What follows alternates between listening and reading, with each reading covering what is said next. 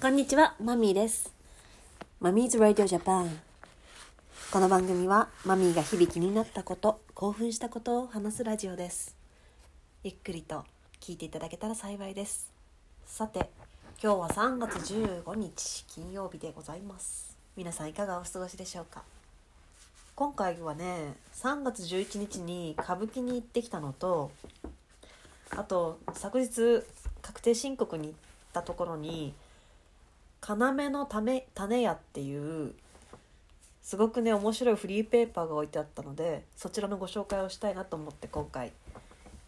収録を始めました歌舞伎は今回3月大歌舞伎歌舞伎座でやっているものを昼の部夜の部見てきたんですけども3月3日から3月27日までの公演なので、まあ、あと1週間ぐらい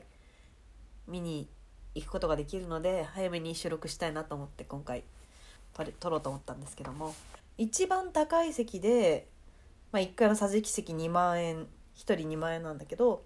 一番安い席では3階席の4,000円。で昼の部3項目3演目とか夜の部3演目見れるので、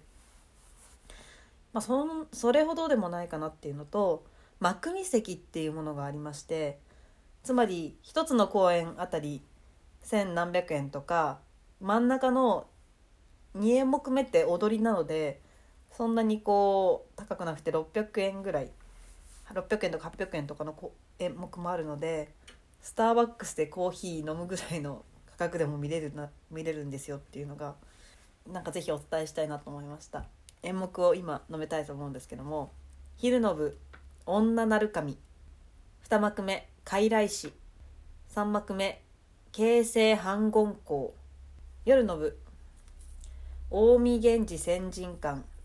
1幕目。森綱陣屋。2幕目。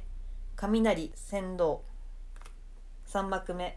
弁天娘。目能の白波。今回は松本幸四郎さん。元市川染五郎さん。などあのちょっとでも知ってる人がいたらやっぱりそれを見に行くのがいいないいなと思うんですけど。テレビでもで、ね、結構歌舞伎俳優の方テレビ映画でも活躍されてる方がいるのでもうやっぱり知ってる人を見るとその方を見るためだけでもすごく嬉しい気持ちになれるのでで今回私昼の部も夜の部も音声ガイドを聞いたんですけど音声ガイドは本当に細やかにこれはこういう芝居ですとかあのこれからが見どころですよとかって教えてくれるので音声ガイドはおすすめですね。まずね昼の部で経済反言校っていう絵師が形で捉えられてしまって自分の血を使って虎を描いたらその虎が出てきて助けてくれるっていう一休さんのなんか屏風の虎は絵から出てきませんけども今回のこの歌舞伎の虎は虎が出てきてこう獅子舞のようにあの警護の人たちをこうバンバンなぎ倒してこう鎖を解いてこう逃がしてくれるところがね痛快で面白いですねその血を使って屏風に虎を描いていくっていうのも歌舞伎ではこうやってあの絵を描いたりすることもできるんだなっていう表現が面白いですね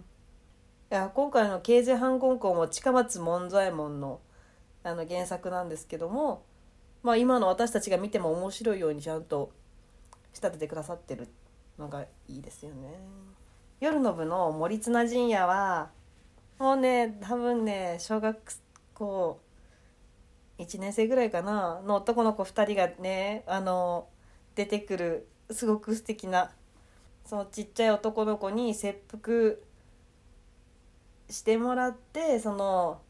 お父さんを助けたいっていうもう家族の一員だからそんなことをさせたくないんだけども